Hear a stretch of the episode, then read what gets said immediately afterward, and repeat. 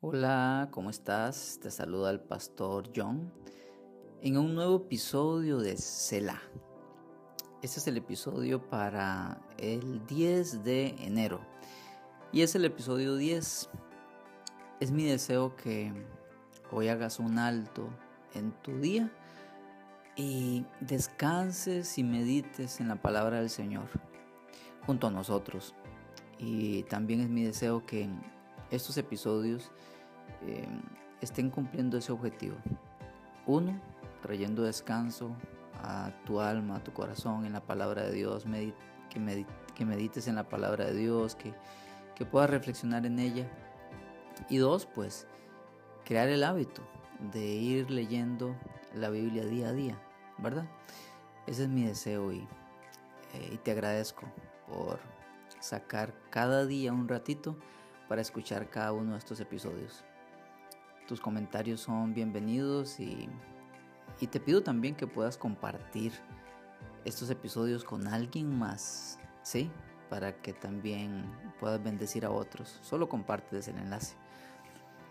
Hoy nos corresponde Mateo capítulo 8 del 1 al 17. Recuerda que estamos leyendo el Nuevo Testamento en un año y los Salmos.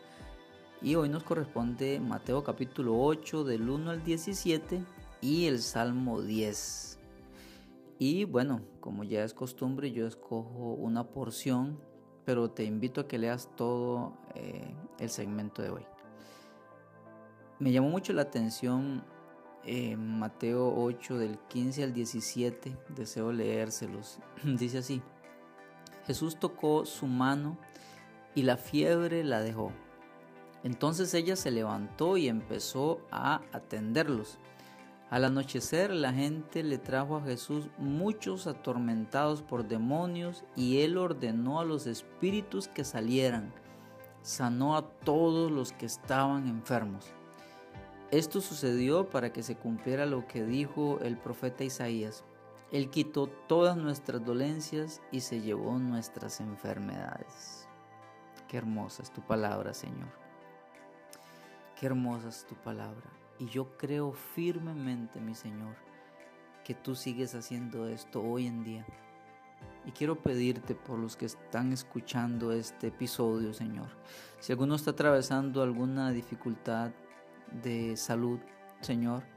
Si alguno está, está bajo algún tormento demoníaco, yo te pido hoy, Señor, donde sea que este episodio está siendo escuchado, este podcast, yo te pido, amado Espíritu Santo, que manifiestes tu poder en la vida de mi amigo, mi amiga que está hoy aquí escuchando, Señor. Manifiéstate ahí donde está. Manifiéstate porque tú eres omnipresente, estás en todas partes. Y hoy oro, Señor, y me pongo de acuerdo con mi amigo, con mi amiga que está escuchando, Señor, mi hermano, mi hermana que está escuchando este, este episodio, me pongo de acuerdo, Señor, y te pedimos por libertad. Oro por libertad, clamo por libertad, Señor, manifiéstate, Señor, Quita las dolencias, llévate las enfermedades de todo aquel que esté enfermo en este momento. Señor, y si alguna enfermedad es por causa demoníaca, oro y te pido, Señor, que reprendas a todo espíritu inmundo que está oprimiendo en este momento que huya, que desista de sus operaciones, desiste de operar en contra de mi hermano, de mi hermana ahora, espíritu inmundo, y vete en el nombre todopoderoso de Jesucristo, quien te derrotó en la cruz, vete y no regreses más. Gracias Señor, porque en ti tenemos sanidad, en ti tenemos libertad, amado Señor. Gracias Señor, gracias ahora nos, trasladamos al libro de los Salmos. el Salmo 10 nos corresponde hoy. Este salmo es hermoso y quiero leerlo antes de hacer una reflexión. Leo en la versión Palabra de Dios para Todos, que dice así, Señor, ¿por qué te muestras tan distante? ¿Por qué te muestras tan distante? Señor, ¿por qué te muestras tan distante y silencioso en los momentos de mayor angustia? Los perversos persiguen con toda arrogancia a los justos y los hacen caer en sus trampas. Los perversos se enorgullecen de tus planes, de sus planes malévolos y maldicen al Señor. Los perversos dicen que no hay Dios porque están llenos de soberbia. No le dan lugar a Dios en sus vidas. Los malos se complican la vida. Las decisiones sabias que Dios siempre, las decisiones sabias de Dios siempre están fuera de su alcance. Todos los enemigos de Dios se burlan de sus enseñanzas. Esos perversos creen que nunca caerán, que sus acciones no tendrán consecuencias negativas. Constantemente blasfeman, mienten y siempre están maquinando en contra de los demás, se esconden en lugares ocultos, en las aldeas y esperan para matar a gente inocente. Tienen su vista puesta en los desafortunados, son como leones listos para atacar animales indefensos en el lugar menos esperado. Se agachan para esconderse y los desafortunados caen en su trampa poderosa. Es entonces cuando esa pobre gente piensa que Dios la ha olvidado y que a Él no le importa lo que le sucede. Levántate, Señor, castiga a esos perversos. No te olvides de la gente que sufre. Los perversos desprecian a Dios y piensan que Él no los castigará por lo que han hecho.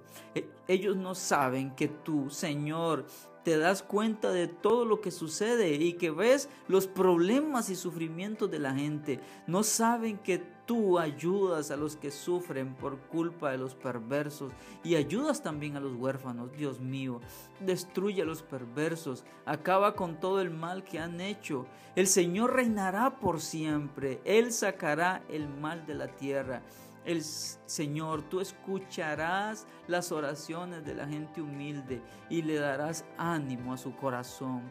Préstales atención.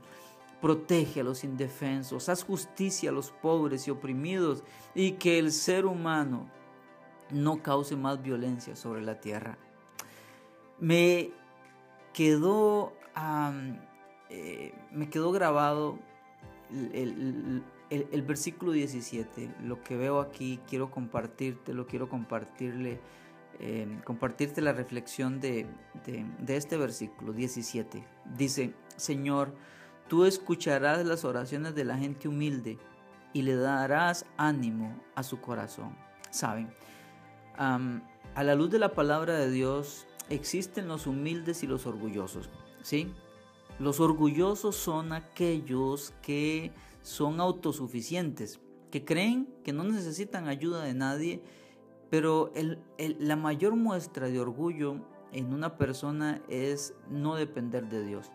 Sí, recurren a los recursos económicos, recurren a mm, influencias o lo que le llamamos aquí en Costa Rica argolla, eh, recurren a, aquí también se le llama palancas, en fin, todo lo que ellos pueden hacer en sus manos. Y si bien es cierto, hay cosas que nos corresponden a nosotros. Por ejemplo, si yo quiero ir a buscar un trabajo, eh, bueno, me corresponde llevar un currículum, ir, eh, llevar hacer una solicitud o llevar una solicitud, ¿verdad? Em, Dios abre la puerta. Yo oro, le pido a Él, pero me toca a mí ir, ¿verdad? Y si me llaman, tengo que presentarme para una entrevista. Bueno, ciertamente hay cosas que nos corresponden a nosotros, pero es que el problema con el orgulloso es que eh, cree que todo lo puede se cree autosuficiente y cree que no necesita la ayuda de Dios. Nunca lo vas a escuchar orando, eh, nunca lo vas a escuchar eh, o ver humillado a los pies del Señor, nunca lo vas a escuchar clamando a Dios, eh, porque su orgullo le hace creer que Él lo puede en sus fuerzas. Ese es el orgulloso. ¿Y saben qué dice la Biblia sobre el orgulloso? Dice que Dios lo mira de lejos. Dios no se mete con ellos. ¿Por qué? Porque ellos no toman en cuenta a Dios. Y está el otro grupo que son los humildes. El humilde, a la luz de la palabra de Dios, es el que reconoce que en sus fuerzas no puede. Es el que se refugia en el Señor. Es el que, sí, escúchelo bien, es el que ora. La oración es una muestra de humildad delante de Dios. Cuando te metes en tu lugar privado y derramas tu corazón delante de Dios y le dices las cosas difíciles que estás pasando, tus problemas, tus angustias, tus preocupaciones, tus temores, cuando fallas y, confiesas tu pecado delante del Señor, ¿sabes qué estás haciendo? Estás mostrando humildad. Eso es un acto de adoración hermoso para, para, para Dios. ¿Y saben qué dice la Biblia? Dice que Él ayuda al humilde. Al orgulloso lo mira de lejos, pero al humilde le muestra su ayuda. Y hoy te invito a que en un acto de humildad ores y le derrames tu corazón al Señor. Clama, según sea tu necesidad, llévaselas al Señor. Ese es un acto de humildad. Y dice aquí que Él dará ánimo al corazón de aquel que con humildad ora. ¿Qué le parece? Te pido que lleves a la práctica este versículo. ¿Sí? Nos escuchamos en nuestro próximo episodio. Chao.